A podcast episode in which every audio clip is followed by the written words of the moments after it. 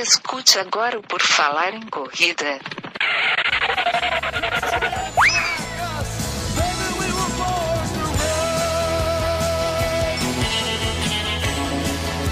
Are you ready to run?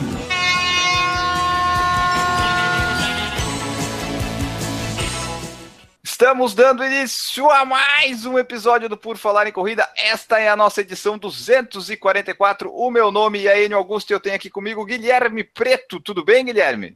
Tudo ótimo, Enio. Já tirei todos os tênis do armário ali. Agora eu vou perguntar um por um aqui para o nosso convidado se é bom ou se é ruim. Olha, eu ia tirar os meus do armário, mas eu ia demorar muito tempo. Vou tirar só uns dois aqui. O nosso convidado que vai nos ajudar aqui é o Rodrigo Roenes, consultor esportivo, que entende tudo de tênis e vai nos ajudar. Tudo bem? Seja bem-vindo, Rodrigo. Boa noite, Enio e Guilherme. Pô, obrigado aí pela oportunidade. Vamos falar bastante aí hoje sobre, sobre tênis. Legal, cara. Vamos saber a opinião do, do Rodrigo sobre tênis, o que ele tem de, de diferente para contar para gente, porque esse assunto sempre rende bastante nas rodas de corredores, Brasil afora. E quem quiser saber mais também aqui sobre o Por Falar em Corrida, sobre o Rodrigo, vai estar lá na postagem desta edição no porfalarencorrida.com. Então você pode acessar lá, também tem acesso para o nosso canal de YouTube tem acesso para a nossa loja virtual e tem acesso também para o nosso calendário de corridas. Você descobre lá, tem acesso para o nosso Strava, para o clube, do, por falar em corrida no Strava. E, Enio Augusto, também tem os nossos padrinhos, né? O pessoal consegue acessar por lá o nosso projeto lá no Padrim para apoiar o Por Falar em Corrida? Exatamente, tem lá o padrim.com.br barra Por Falar em Corrida. O pessoal pode entrar, conhecer lá o nosso projeto, quem nós somos, nosso podcast e tudo mais, e apoiar a partir de um real. Isso aí, vamos falar de tênis, cara? Ah, vamos, vamos falar de tênis, que falar de tênis é sempre muito bom. Rodrigo, vamos já diretamente ao assunto aqui dos tênis. Quando é que tu começou a se interessar por esse mercado de tênis, por saber dos tênis? Como é que tu chegou a essa condição de ser um consultor esportivo que dá consultoria para as lojas e que sabe praticamente tudo aí dos tênis? Na verdade, eu quando eu comecei a correr lá em 1900, final de 1996, eu comecei a comprar tênis aleatoriamente e naquele momento eu já pô, conseguia notar um pouquinho de diferença de mais pesado, mais leve, sempre, como de praxe, a gente optando por modelos mais leves. Não tinha muita é, opção de mercado como a gente tem hoje, obviamente era um mercado muito, muito menor. Naquela época era fantástico é, os modelos que a Olímpicos desenvolvia.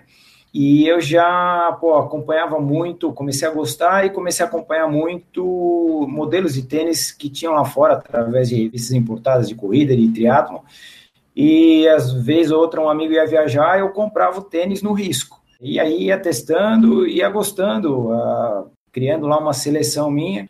E aí, a partir daí, eu fui praticamente fazendo isso. Sempre que eu tinha uma condição, alguém ia viajar, ou eu ia viajar, eu trazia um, dois pares que era novidade, comparava com o que tinha aqui no mercado, e fui criando um pouquinho dessa percepção de como cada tênis responde. Então, isso me deu um pouquinho de, de conhecimento. É obviamente, agora sempre aparecem novidades, mas uh, esse conhecimento que eu tive, essa percepção que eu tive hoje fica um pouquinho mais fácil de notar a diferença dos modelos quando eu coloco no pé. Então, isso aí começou lá atrás em 96, cara.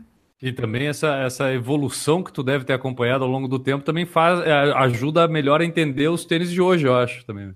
Guilherme, uma, uma, com certeza você tem razão, e uma, eu costumo falar isso para alguns amigos, às vezes a gente conversando, por incrível que pareça, existem modelos daquela época, do final dos anos 90, que se a gente pegar determinado modelo, atropela um modelo hoje de mercado aí que custa 400, 500 reais, por incrível que pareça. Mas é, é algo que a gente sabe que realmente acontece, né? Às vezes a marca, isso acontece com todas, a marca lança determinado modelo e aquele modelo ele não vinga. Às vezes a gente, duas edições anteriores do mesmo modelo responde melhor, às vezes a marca quer mudar demais, quer criar muita novidade e acaba estragando o tênis.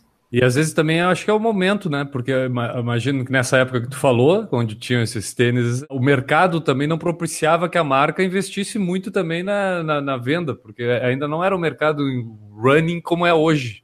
Sem dúvida. Eu me lembro bem que em 98 e 99, Olímpicos e Rainha obviamente, duas marcas nacionais faziam modelos fantásticos, elas estavam bem atuantes, tanto na corrida de rua, aí início dos anos 2000, patrocinando Vanderlei Cordeiro, eh, no triatlon com o Juraci Moreira, final dos, dos anos 90, então a Rainha com o Alexandre Manzan, que é um ex-triatleta profissional lá de Brasília, então essas marcas por incrível que pareça, sendo nacionais, produziam modelos de alta qualidade. Hum. Hoje, se a gente pegar, vou te dar um exemplo, se a gente pegar que a Olímpicos tem no mercado um modelo ou outro, eu posso te dizer com segurança que o que eles tinham no final dos anos 90 é extremamente superior ao que eles colocam no mercado hoje.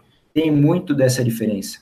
Rodrigo, para a gente entender um pouco, até depois a gente fala mais sobre modelos de tênis e tudo, eu quero entender um pouco mais sobre esse teu trabalho de consultoria que tu presta para marcas, lojas, como o Enio falou no início. Uma coisa que a gente vê muitas vezes o corredor, até o iniciante, aquele cara que quer começar, quer comprar um tênis legal agora para correr, né?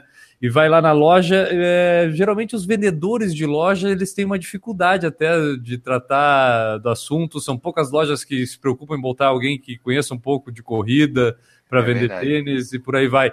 Esse teu tipo de trabalho de consultoria também vai nesse lado, assim, de ajudar o pessoal a, a conhecer o que é a corrida para poder vender melhor para o cara que está indo lá querendo comprar o tênis e não sabe muito sobre tênis. É isso que faz uma consultoria? Totalmente. Com relação a, falando um pouquinho da parte de consultoria para lojas, o fato de eu já ter trabalhado em lojas especializadas, principalmente na área de atendimento técnico, eu acabei também tendo todo um aprendizado com relação a isso. Então, hoje, eu vou dar um exemplo para vocês. No interior de São Paulo, tem a demanda do mercado de corrida de rua cresce, então são pequenas cidades do interior, onde não tem ainda a loja especializada. Tem, na verdade, é uma loja ali de esporte que vende de tudo um pouco e até uma sapataria que às vezes vende sapato. Qual que é o meu tra... são dois são duas frentes de trabalho que a gente faz. Primeiro, algumas lojas me procuram para eu dar o treinamento, então falar o que eles tem de produto dentro da loja, às vezes eles têm lá quatro ou cinco marcas, eu vou lá e dou o treinamento desses produtos para a equipe de vendas e também falo um pouco de como fazer a abordagem diante de um corredor, o que perguntar, ter um pouco mais de, de informação para tentar errar o menos possível na venda, né? Então, uhum. essa parte de treinamento não é só falando de produto, mas também falando da parte de atendimento, como você realiza o atendimento com relação ao corredor, o que, que você pode buscar de informação para você oferecer a ele um, um, produto próximo do ideal. E o outro lado é a parte de consultoria, que é, às vezes, a determinada loja tem um valor X de investimento por ano, o departamento de compras, às vezes, não está 100% envolvido com a corrida e aí não sabe muito aonde investir. Pô, o que, que a gente vai fazer? A gente vai comprar cinto de hidratação, qual que é a grade de tamanhos de tênis que é melhor a gente comprar para ter um, um giro melhor, qual que é o ticket médio, qual que é o modelo, quais que são os acessórios que a gente pode ter para absorver um pouco mais essa demanda que procura. Então, são essas duas frentes, a parte de treinamento, literalmente de produto, e também fazer o treinamento com as equipes, passando um pouco mais de informação de como abordar o cliente, e a parte de consultoria do que pode ser investido dentro da loja para ter um, um, leque maior de opções, principalmente em algumas cidades onde o mercado cresce, né? Porque, tipo, esse tipo de venda técnica, quando a gente começa a, a nichar a coisa, né? Vai para um nicho muito específico. E falando de tênis, o corredor, a gente tem um, um apreço, porque é o, é o principal equipamento. Acho que o corredor se preocupa. Tem as outras vestimentas, né? Bermuda, calção, camiseta e tudo, por aí vai, também faz parte, mas o tênis é o xodó do corredor.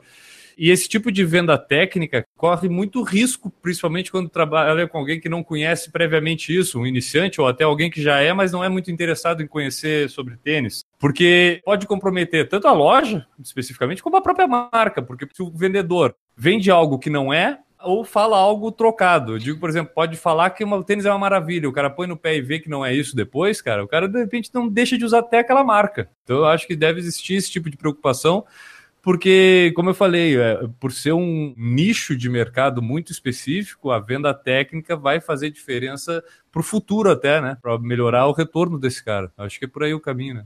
Não, totalmente. E uma coisa que isso é, vamos dizer assim, faz parte do meu trabalho Hoje a gente nota, são poucas as lojas é, especializadas no Brasil inteiro, talvez a gente está falando aí, estourando aí 15 a 20 lojas, eu nem sei se chega a esse número, e algumas lojas de redes, realmente, elas estão com uma variedade, com um leque de, de opções de produtos de corrida que não deixa nada a desejar as lojas especializadas. Por outro lado, o atendimento ainda fica muito aquém do que a gente espera. Eu, normalmente, eu entro em uma loja ou outra, às vezes uma loja de rede, e fico parado na frente da parede de tênis, a pessoa vem, aí eu falo, olha, eu vou começar a correr, não sei o que comprar. E aí, o que é chato, vamos dizer assim, é, cara, é sempre aquele o oferecer o tênis em 900, oferecer o tênis em mil reais, é. nunca é o ticket médio. Então, isso até me irrita um pouco. Eu sei que eles têm que bater meta, eu sei disso, mas eu acho que esse é o caminho errado no atendimento. Pô, cara, eu tive uma experiência em 2012, quando eu fui a Nova York correr a minha maratona. Eu conheci a, a, a Paragon, uma loja lá de Nova York, né? Foi me indicaram para comprar tênis. O atendimento que eu tive lá, os caras tinham esteira né, umas quatro esteiras ah, na loja, no departamento de tênis. A Paragon não é só de corrida, ela é de esportes em geral, né? E os caras tinham as esteiras e o seguinte. Eu cheguei com a ideia, pô, qual tênis que eu uso? Eu sempre tinha usado o ASICS até então para correr e gostava, usava o Nimbus na época até. E cheguei que era o ASICS. Por quê? Porque é a marca que eu gosto, eu me adaptei. O cara disse: "Não, mas para um pouquinho, tu já experimentou as outras?" Eu: "Não". E aí me botou a experimentar, até eu acabei comprando um tênis que eu não conhecia a marca, que eu experimentei na esteira e achei maravilhoso, que era um Caru, um tênis finlandês, não sei uhum, se você já ouviu falar dele. Ah. Comprei o tênis, usei também um bom tempo, muito bom o tênis. O cara me fez experimentar, me quebrou o paradigma de algumas marcas, sabe? Tipo, tudo isso só no fato de ter ali o cara me mostrando esse tênis é para isso, esse tênis aqui, a diferença dele com esse outro é nisso. E como tu falou, ele não estava focado em me vender uma marca. O Caru, esse, ele era mais barato do que o tênis que eu queria comprar da ASICS. Pô, pro mercado, né, cara, falando como do lojista, como o empresário ali, ter esse tipo de venda cativa de um jeito que eu acho que hoje em dia o cara tem que dar um valor para isso. É exatamente isso. Eu conheço a Paragon, eles fazem um trabalho fantástico. Uma outra loja que é muito conhecida em Nova York, o atendimento é sensacional, é a New York Running Company. Ou seja, você vai lá, você vai ser atendido, o staff de vendas, o cara mais fraco tem, sei lá, 2,50 em maratona. E Isso. aí o cara começa a conversar com você, é, é, outro nível. É óbvio que é muito difícil você fazer uma equipe de vendas é. aqui no Brasil mas eu acho que, principalmente, falando de novo, as grandes cadeias de, de lojas que notaram aí nos últimos 10 anos o crescimento do mercado de corrida e, e realmente eles estão com uma quantidade de variedade de produtos que não deixa nada a desejar para as lojas especializadas, eu acho que teria que ser primordial o atendimento técnico nessas lojas, falando especificamente de corrida, e ainda, infelizmente, isso não acontece. E aí, trazendo para o marketing, né, a questão da experiência, né, do experimentar e ter a sensação de experiência de venda, né, a experiência de venda que não é só o fato de tu ir lá comprar, mas tu te sentir bem atendido no antes, no pós, todo esse, esse lado, eu acho que o, o fato da corrida permite que tu aprofunde muito isso no cliente. O corredor, cara, bota o tênis no chão, ele vai correr do mesmo jeito que ele vai correr lá na prova. A imersão Exato. é muito maior para a corrida. Corredor, queira ou não queira, né, Enio? Quantos tênis tu tem, Enio? Hoje, em utilização, 19 pares. É, então, é, por exemplo, é bem diferente de mim. Por isso que eu disse que eu, no início eu ia falar sobre todos os meus tênis, que eu tenho três ou quatro pares no máximo. Agora, o Enio é um cara desses, né, Enio? O, mundo da corrida te conquistou, né? Tu te sente ali, quando tu bota o Go Mab Speed 3, eu não me lembro direito o nome dele, tu te sente o Mab que é Flesg, vai dizer que não, Enio. Ah, é, praticamente. Quando eu dou aquele tiro de 10 metros ali, eu fico parecido com ele. Mas isso aí que tu falou dos tênis de provar, nas lojas agora até tá tendo mais, como o Rodrigo falou, pelo menos em Santa Catarina, aqui é difícil tu achar os tênis para provar de fato, porque tu vai lá, o que que tu tem? Tu tem o Nimbus, tu tem um Cumulus, tu tem um Caiano, tu tem aquelas coisas da Adidas de 900 reais. Eu não consigo experimentar um tênis que eu vá usar eu até coloco esses aí, eu digo, pô, é confortável, só que eu não vou usar para correr. Aí não me serve. Em São Paulo eu já fui ali, até tem mais opções. E eu acho legal isso de tu botar o pé no tênis para sentir o conforto. Porque, por exemplo, o Go Mab eu comprei sem saber como é que era, porque era 44, tinha na promoção, eu comprei. Mas eu gosto, se puder, colocar o tênis antes para ver se machuca alguma coisa, para ter alguma coisa, para não comprar assim no escuro, né? Ô, Rodrigo, até aproveitando isso do Enio, as marcas aqui no Brasil, elas importam os, os, modelos de tênis, né? Os tênis não são fabricados aqui. Como é que é a escolha dos modelos que vêm, que não vêm? Porque a gente vê que muita coisa às vezes nem chega aqui, né? Normalmente são, acho que são duas condições. Então a marca, quando ela faz convenção de vendas e chama os lojistas, eles apresentam lá o, o leque de modelos e aí os lojistas, você tem que ter uma quantidade, os lojistas que são os clientes e compradores, eles têm que fechar uma quantidade mínima de determinado modelo para importar e trazer ele para o Brasil. Dificilmente a marca ela toma o risco de falar, olha, ninguém, nenhuma loja optou por esse modelo, mas eu vou, é, vou trazer e aí vamos ver o que acontece. Eu noto hoje é algo extremamente fácil de eu perceber. Por exemplo, algumas marcas tem modelos que não vieram para o Brasil, alguns eu tenho, comprei o modelo e utilizo, e é modelo que eu sei que ia ter giro de mercado aqui, mas o lojista ou a marca não, não acreditou no tênis. É uma pena, porque tem muita coisa boa que não vem para o Brasil, muita coisa boa mesmo. Tu falou aí dessas marcas que dos tênis que eles vêm ou que não vêm assim. Aí no Brasil a gente está vendo que hoje já tem bastante marca, né? Comparado pelo menos um, dois anos, apareceram mais marcas assim. Quais que são as que estão presentes aqui que o corredor consegue encontrar bem? A gente tem as tradicionais, né? Nike, Adidas, Mizuno, ASICS, mas assim dessas novas, aumentou bastante o leque de, de opção, né? É, aumentou bastante, então algumas é, retornaram ao mercado. Então, vou dar um exemplo: a, a Salcone ela chegou aqui no Brasil em 2008, por quase dois anos eu trabalhei lá com, com eles, e aí agora mudou o grupo, né? Um outro distribuidor, um outro importador, então ela retomou, a operação foi retomada o ano passado, em 2017. A Brooks, ela voltou ao mercado também agora pela Centauro, então a Centauro é a distribuidora, só que somente para as lojas da rede. A 361 também é uma novidade, ainda não não está presente nas principais uh, lojas especializadas, mas pô, eles têm excelentes produtos. A Roca acabou de, de entrar aí, tem praticamente, vai fazer um ano e meio que está no, no mercado brasileiro. Então, assim, tem bastante opção. Cabe aí ao corredor não, não ficar focado só nos, nas marcas tradicionais, porque tem muita coisa boa, muita novidade que vale a pena estar tá colocando no pé e comparando com, com o que ele já conhece do tradicional, né? Trazendo para uma questão que o corredor sempre traz quando a gente fala de tênis, que é a questão do preço, essa quantidade de marcas também trouxe uma variedade maior de modelos, né? Mesmo que cada marca tenha trazido três, se surgiu mais 10 marcas, são 30 modelos novos que aparecem, né? Tipo, e isso também traz uma variedade de preços. A gente sai também daquela lógica que tinha até um tempo atrás, que tênis de corrida é 500 reais, 600 reais. Falo isso por experiência própria nossa aqui do Por Falar em Corrida, né, Enio? Que Sim. os tênis que a gente compra, a gente já estabeleceu, não precisa pagar mais do que 300, 350 tu já consegue uma gama boa de tênis, né, Rodrigo? Então, o corredor que hoje está procurando um tênis, ele vale a pena dar uma pesquisada, se informar um pouco mais, porque ele pode, inclusive, economizar fazendo a compra, né? E se propondo a, a experimentar novas marcas, né? Uma outra situação, às vezes a gente está cansado de ver isso. A marca lança uma nova edição, onde teve ali uma mudança de cor, um pequeno detalhe no cabedal que não é algo que vai mudar a cotação do dólar e às vezes o interessante é comprar a edição anterior que entrou com um mega desconto, mas de novo, tem gente que fala, poxa, eu quero um modelo atual, ok, se está disposto a pagar um pouco mais, mas isso a gente encontra no mercado duas edições para trás de algumas marcas que pouco mudou com relação ao atual e que tem um excelente preço, né? Pelo menos nos últimos três tênis que eu comprei, cara, foram um da um da Puma, um da Nike e um da Salcone. Os três tênis, o máximo que eu paguei foi 350 reais. E foi no primeiro que eu acho que foi o da Puma, o Faz 500. Tu também, né, Enio? Apesar desses teus 67 tênis que tu tem aí, não paga muito mais caro do que isso nos tênis, né? Não, os últimos dois que eu comprei foram dois Fila Kenya que deu 280 cada um. A fabricação dessas marcas, Rodrigo, a maioria ainda é lá no Oriente, né?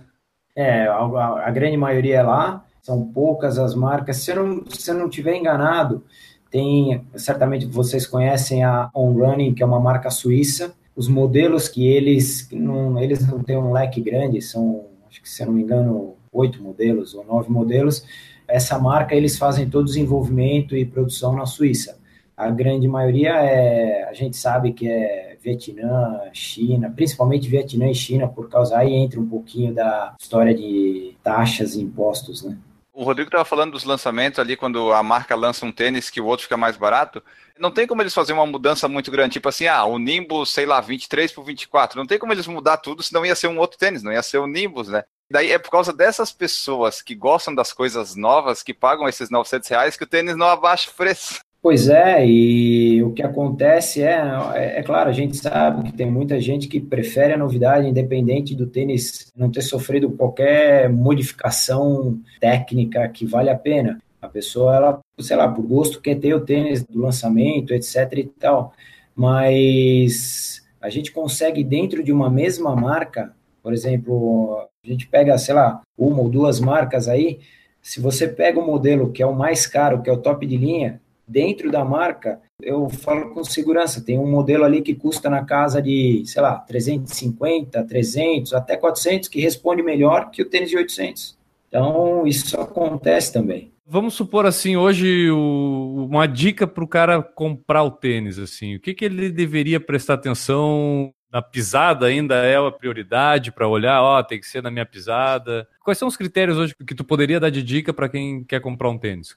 Olha, eu acho que assim, ainda aquela regra tradicional de às vezes a pessoa não conhece o tipo de pisada e na dúvida, é óbvio, sempre vai no neutro. Essa história de pô, pronação, só que a gente sabe que tem a pronação leve, a moderada e a severa. Nos Estados Unidos, existem tênis de pronação severa que não são comercializados no Brasil, onde você tem uma placa de estabilidade que praticamente é um bloco de concreto, de tão rígido que é, e o tênis extremamente pesado esse tipo de situação é para aquele corredor que, quando ele está estático, ele está ali com o pé literalmente cedendo muito para dentro.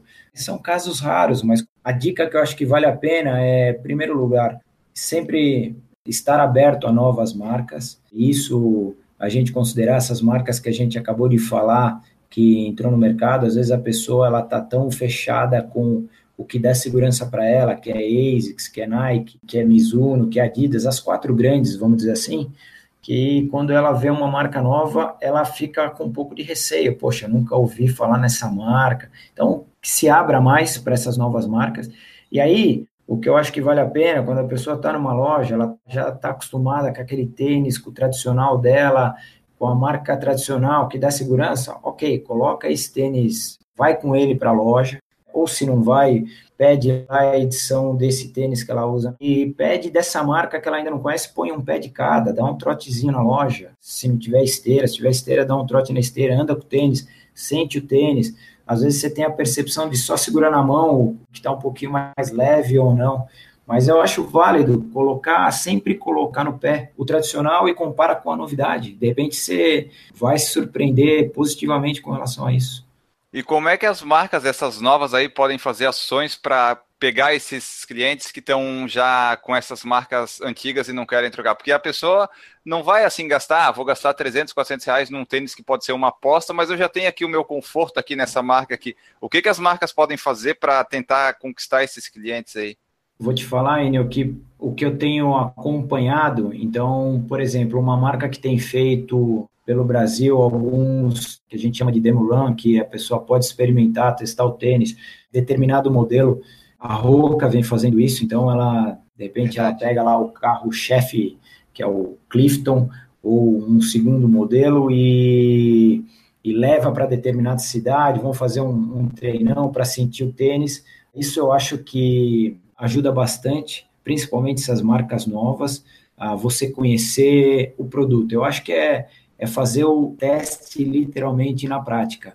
Claro que há uma diferença grande de, de, como é feito lá fora. Lá fora, por exemplo, a Salcone, muitos anos atrás, ela fazia isso. Ela tinha lá o, o o caminhãozinho dela com todos os modelos. Ela parava em determinada cidade todos os modelos com N grades e tamanhos. Você escolhia o que você queria utilizar, ou até por recomendação do Tech Rap lá da Salcone que estava lá no momento, e você podia testar o modelo de amortecimento, o modelo de competição.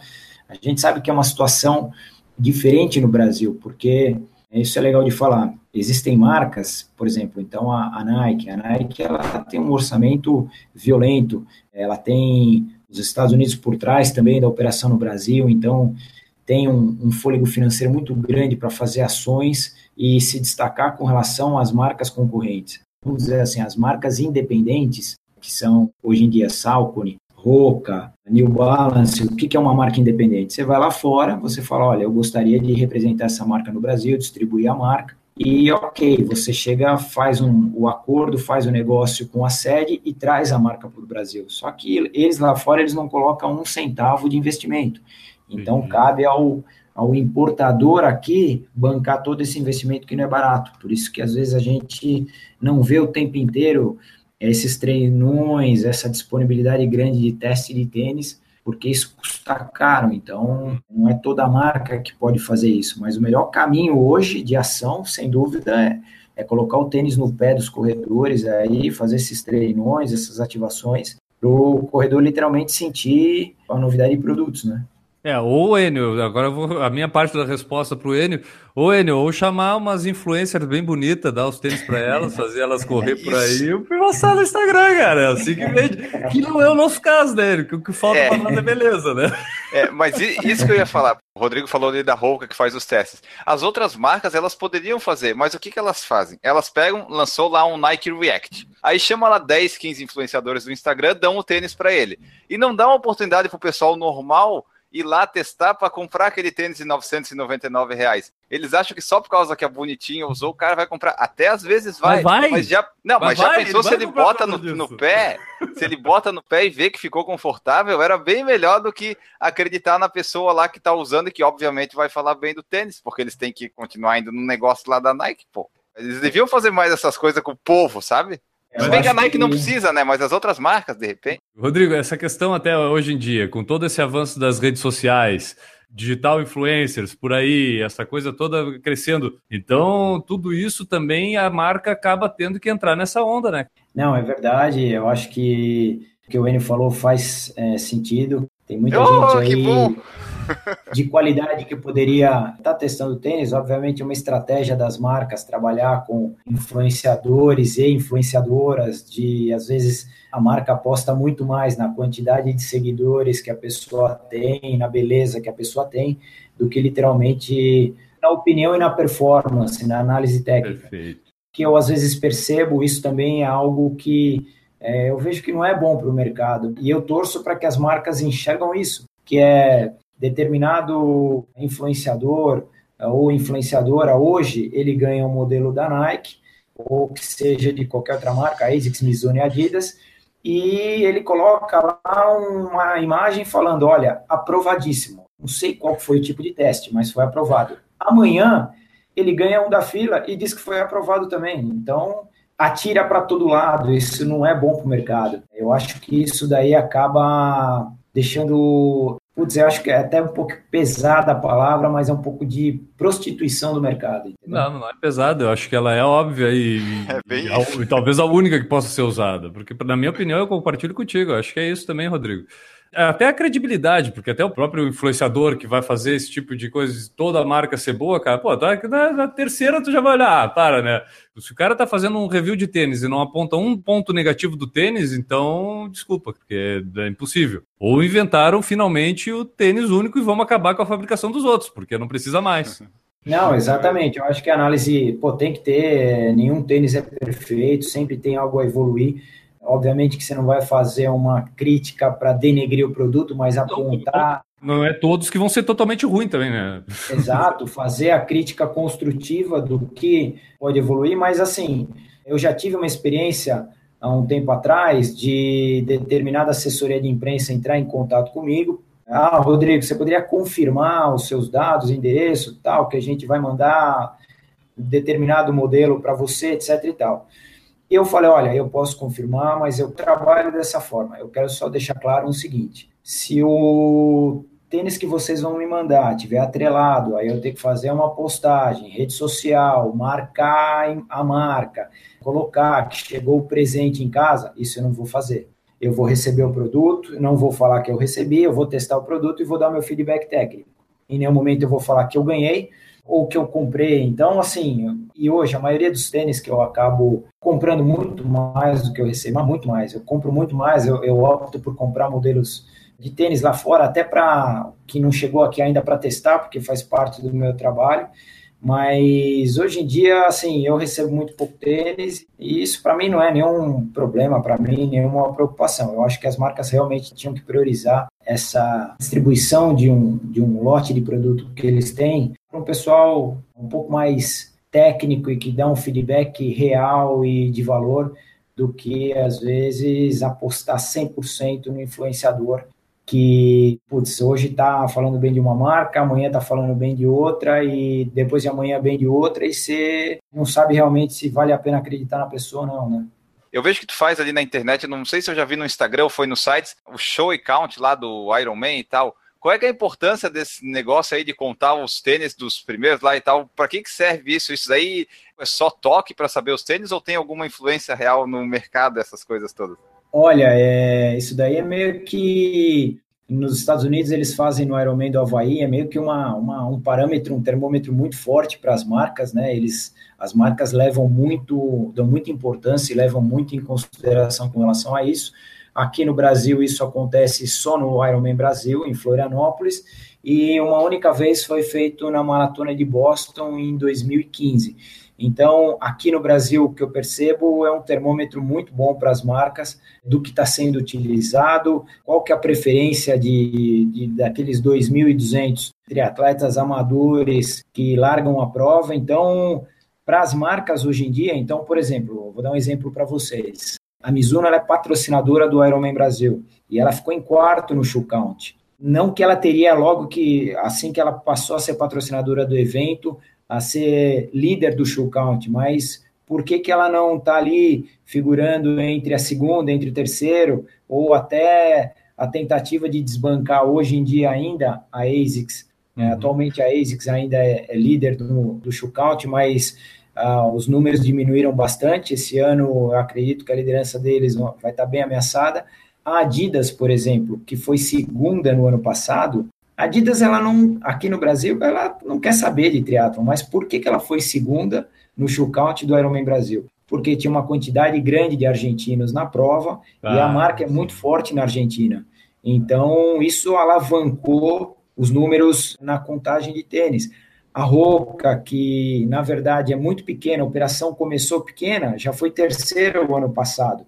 Então, isso as marcas, elas a tendência é as marcas cada vez mais buscarem opções de, pô, isso é um nicho de mercado, o triatleta ele gasta, então é. vamos tentar, de alguma maneira, trabalhar aí em ações, em ativações ou até em lançamento de produtos para cada vez mais você trazer esse público para dentro da marca, né? Essa contagem é do só dos primeiros ou é de todos? Não, essa contagem, na verdade, como é que acontece? São duas situações. No Ironman do Havaí, é, eles colocam lá é uma, uma revista especializada, aonde e em outros uh, Ironmans é, também nos Estados Unidos, eles ficam ali na 5, 6, 7, 10 pessoas na, na linha de chegada e colocando sua marca. É uma situação real de contagem. No Ironman Brasil, como é que acontece? No sábado tem o bike check-in, quando o atleta vai colocar a bicicleta dentro da área de transição. Então tem uma equipe responsável, inclusive eu já trabalhei em 2013 para eles, é onde a gente pergunta para o atleta com que tênis que ele vai correr a prova. E aí o atleta fala a marca do tênis. Então, claro que tem margem de erro, obviamente que tem, mas é, hoje em dia as marcas estão se apegando cada vez mais nesses números para tentar, de alguma maneira, trazer esse público para dentro da marca. Né? E se você vê os números, por exemplo, os números de Mizuno uh, no Ironman da Havaí, ela também ela cai um pouco no ranking, porque ainda não é uma marca extremamente forte nos ah, Estados Mizuno, Unidos. Mizuno em décimo lugar. Exato, exatamente. Então, esse ano vai ser interessante esses números aí para as marcas. O Emerson Josué Leite pergunta o seguinte: Gostaria de saber a opinião do Rodrigo sobre o Salcone Triumph ISO. Triumph foi por muito tempo carro-chefe, né, o principal modelo de amortecimento da marca. Atualmente o carro-chefe de vendas é o Kinvara, mas é um modelo fantástico de amortecimento. Tem um modelo, depois ele pode até buscar na internet, tem um modelo que também é muito bom de amortecimento da Salcone, é até um pouquinho mais macio que o Triumph, que é que chama Zilote. Está na terceira edição, esse tênis nunca foi vendido no Brasil. Um pouquinho mais leve do que o Triumph, tão macio e confortável quanto. Mas o Triumph é um, é um tênis aí que funciona bem para quem busca bastante amortecimento, é um tênis neutro supinado. Essa nova tecnologia ISO, que é praticamente os pontos de as gancheiras de amarração é para dar mais suporte ao peito do pé ali, a estrutura toda do pé. E é um tênis que, na verdade, não é tão barato aqui no Brasil, mas é um tênis de pô, qualidade indiscutível. Até falando dessa diferença da, dos modelos que tem no exterior e tudo, o Rodrigo, tua opinião, assim, uma marca que falta aqui no Brasil, que poderia ter aqui, que, pô, esse ia ser legal porque tem umas opções legais de tênis e a gente não tem. Olha, é, hoje a gente está muito bem atendido com o Newton, Roca entrou agora, uh, Brooks também. Ela teve no Brasil, mas ela não vingou a, a própria On Running. Eles, é, eles têm interesse em, em trabalhar eles estão até já começando o início de trabalho em ter uma operação própria, mas é um, é um tênis diferenciado, com design muito bonito, chamou muito a atenção pela beleza do, do, do, design do tênis, e é um tênis com uma boa qualidade, de amortecimento, de resposta, os tênis de competição deles são muito, muito leves e muito bons. É uma marca que eu acho que tem tudo aí para, aos poucos, brigar com as demais do mercado. A New Balance está estabelecida aqui, a Skechers vem fazendo um bom trabalho, 361. Eu não sei se teria mercado para a Altra. A Altra tem um nicho muito específico nos Estados Unidos também. Tanto que ela foi vendida agora para o grupo da The North Face. Mas eu não sei se ela teria mercado aqui no Brasil. O Tênis Run perguntou aqui, ó. Qual a sua opinião sobre a nova entressola da ASICS? Acha que realmente foi para melhor? Olha, o, essa base de tecnologia do Flight Phone que eles começaram a utilizar, que eles lançaram com o Dynaflight, é realmente um tênis que oferece um pouquinho mais de, de conforto e resposta. Então, eles vêm trabalhando essa nova tecnologia, obviamente, nos tênis de amortecimento e estabilidade. E eu achei que a ASICS foi certeira nessa mudança de tecnologia. O Nimbus, quando a gente fala de Nimbus, é um tênis que ainda é confortável, não à toa ele está na vigésima edição, mas ele ainda é um tênis que tem, eu, noto que a marca tem um pouquinho de dificuldade de aliviar peso a cada edição que ela lança, mas eles foram certeiros na, na mudança de, de tecnologia, sim. Rodrigo Godoy colocou aqui, ó. Tem um Reebok HMS simples que uso para corridas rotineiras e um Zoom Vomero 11 da Nike para performance. Você acha que essa separação de tênis para cada modalidade é essencial? Tu acha que é legal separar quando o corredor vai correr ou é meio que frescura, ele vai com o que ele gosta mais numa corrida, aquele queridinho, e daí nos treinos usa outros? Ou tem, dá para separar? É, é, eu acho que assim, é, vai muito de cada corredor. Por exemplo, eu, na semana de treino que a gente tem aí, o treino de velocidade, eu opto por um tênis de competição e também utilizar ele em prova. Os demais treinos, que são treinos de rodagem, eu vou para um tênis com mais estrutura e mais amortecimento. Porém, existem corredores que não se adaptam a modelos de competição, com perfil de entressola um pouquinho mais baixo. Obviamente, esse tipo de tênis exige um pouquinho mais de musculatura e não é todo mundo que se adapta. Então, a, o corredor ele tem que sentir a diferença de cada modelo e aí trabalhar com o que melhor se adapta. Se de repente para o treino de velocidade é, o tênis ah, com um pouquinho mais de estrutura, no caso o Volmero, trabalha melhor, eu não vejo problema nenhum. O Bruno Luiz pergunta aqui o que você tem a dizer sobre o incrível Kenya Racer 3 da fila. Utilizo para tudo, de rodagens a tiros. Tive a oportunidade de estar em Voti lá e conhecer o, o, a estrutura deles em 2014, quando eles lançaram o Kenya Racer 3, mega custo-benefício, tênis com custo-benefício fantástico não deixa nada a desejar para alguns modelos de competição de marcas importadas. Quando eles fizeram o primeiro Kenya Racer 3, a trama, a malha de cabedal extremamente ventilada, é um tênis extremamente leve. Quando eles fizeram agora em Nietzsche, o tênis ficou um pouco mais confortável e continuou sendo rápido.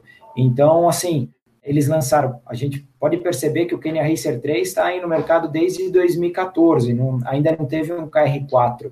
Talvez, posso estar enganado, talvez é, aquela ah, vamos dizer assim, pô, o que, que a gente pode melhorar? Talvez o desenvolvimento, o pessoal de desenvolvimento esteja batendo um pouquinho de queimando lá a cabeça aonde eles podem melhorar o tênis. Onde eu acho que eles podem melhorar o tênis, sem dúvida nenhuma, é no solado.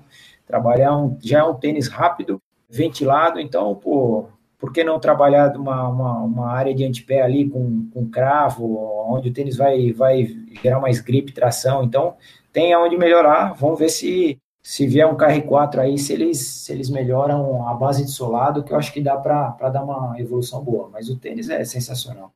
Uma das coisas que a gente estava até conversando aqui antes de entrar no ar é a questão da, da opção das marcas em durabilidade, em conforto, leveza. Existe essa, essa mudança de visão das marcas de tipo, ó, a gente pode diminuir um pouco da durabilidade, né? Hoje em dia a gente vê muito até o EVA direto, um material diferente ali.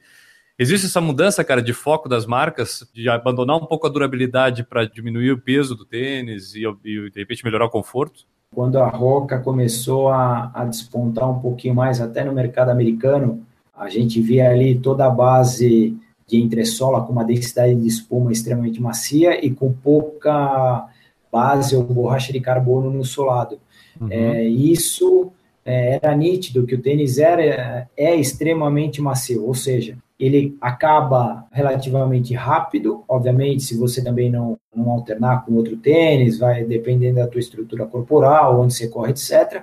Mas é um tênis que responde com maciez. E aí, o que a gente foi vendo foi uma tendência de algumas marcas para alguns modelos em diminuir a base de borracha de carbono.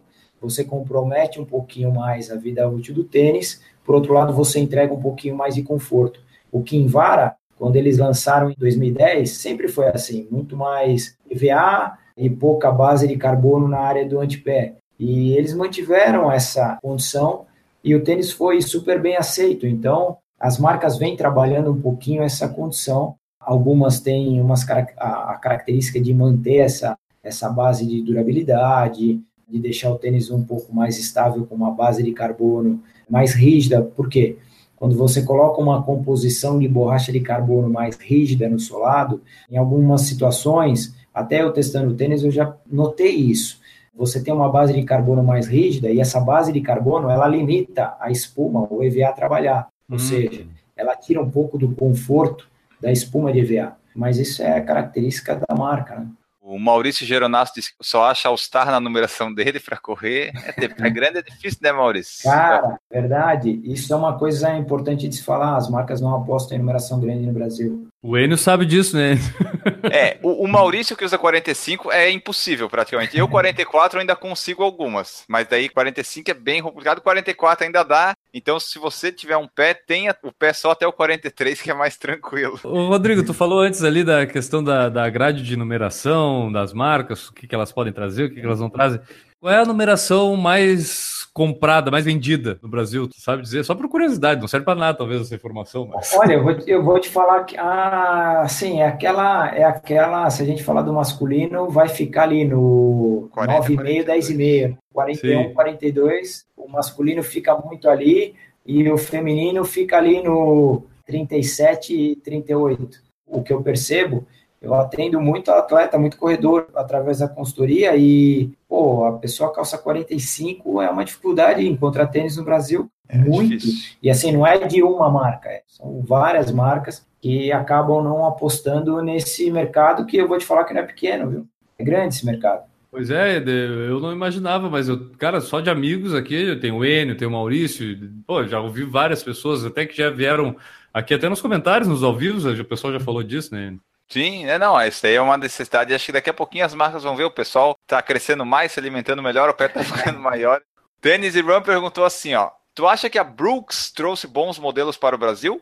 Trouxe, trouxe os principais modelos, principais modelos de performance lá, o Neuro e o Hyperion, então os de amortecimento, Glycerin trouxe o Levitate agora, o Ghost, os de estabilidade a mesma situação, então eles estão bem abastecidos e trouxeram os principais modelos aí da grade que eles têm lá fora. Diferente, eu vou, eu vou dar um exemplo a gente falando nisso. A Salcone, ela talvez ela, ela esteja conhecendo a demanda de mercado ainda, porque tem alguns modelos lá fora que não vieram para o Brasil e que são sensacionais. Então, um exemplo que eu posso falar é o Breakthrough, é um, é um modelo que está na sua quarta edição, já são quatro anos do modelo, eu tive a oportunidade de ter a primeira e a segunda edição, a terceira eu só testei e eu estou com a quarta agora, e que é um tênis que eu acho que teria a demanda de mercado aqui, mas aí é uma estratégia da marca, né, de acreditar ou não no produto. Rodrigo, você sabe por que a Adidas traz poucas unidades de Adios e de Takumi? O Takumi parece que nem vem mais, né? É verdade. Eu acho que isso daí ele é muito por causa da, da demanda. demanda. Então não teve saída. Um exemplo claro disso, não sei se vocês lembram do modelo, a Mizuno tinha um modelo chamado Universe, que Sim. era extremamente baixo. A última edição, acho que era o Universe 5, que tinha vários números. Não teve demanda no Brasil e eles literalmente não trouxeram mais. Então é o que acontece: tênis de competição não tem uma demanda como os modelos estruturados, é um nicho muito menor, é um modelo extremamente caro. Se a gente comparar hoje modelos de competição aqui no Brasil, modelos importados vão estar ali na casa de 500 a 700 reais, o que eu acho extremamente caro, e não tem tanta demanda assim, né? Eu não falei quem fez a última pergunta ali, né? Foi o Bruno Luiz, essa pergunta do Takumi do Adios. Aqui também tem a pergunta do Carlos de Dioneto.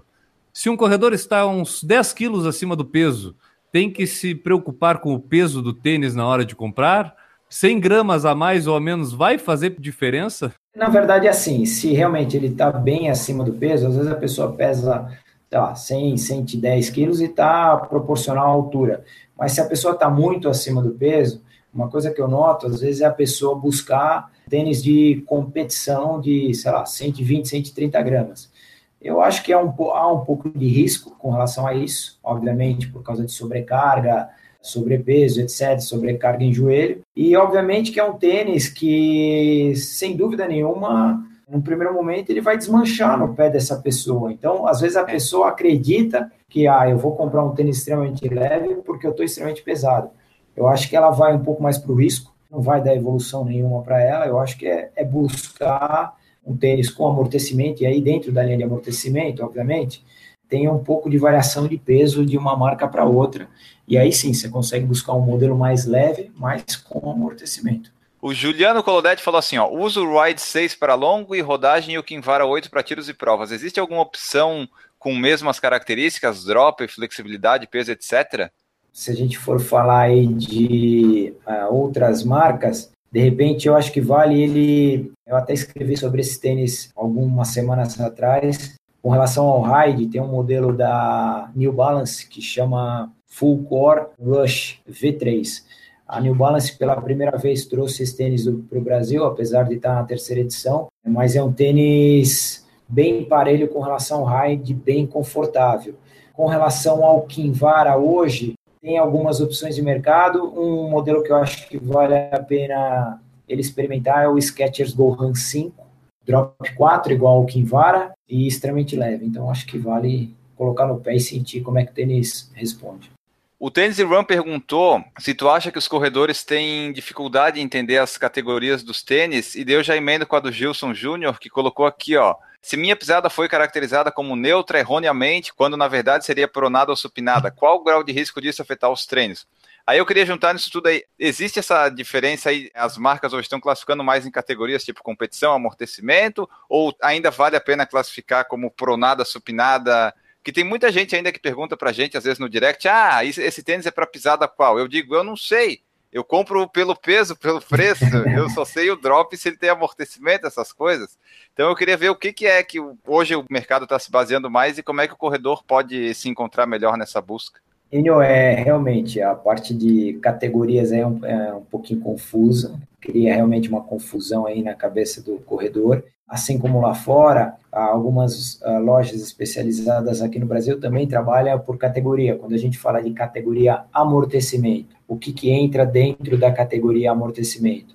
Normalmente entra o tênis neutro e supinado, e aí com diferentes volumes de amortecimento. Na categoria amortecimento tem o Nike Volmero, mas também tem o Nike Pegasus e tem o Nike Winflow, que é um modelo de entrada da Nike. Aí muda um pouquinho o material de cada modelo e também o volume de amortecimento de um modelo para outro. Então, na categoria estabilidade, que, que entra dentro da categoria estabilidade? Tênis de pronação leve, tênis de pronação moderada e o tênis de pronação severa. O que, que entra dentro da categoria de competição, que lá fora eles chamam de Racing Flat, que são os modelos Fila Kenya Racer seria um modelo dessa categoria, perfil de entressola muito baixo, tênis muito leve, praticamente pé no chão, então Salcone Type A, Brooks Hyperion, o ASICS Piranha, o ASICS Hyper Tree, o Mizuno Ekiden, o Adidas Takumi, então entra nessa categoria de competição.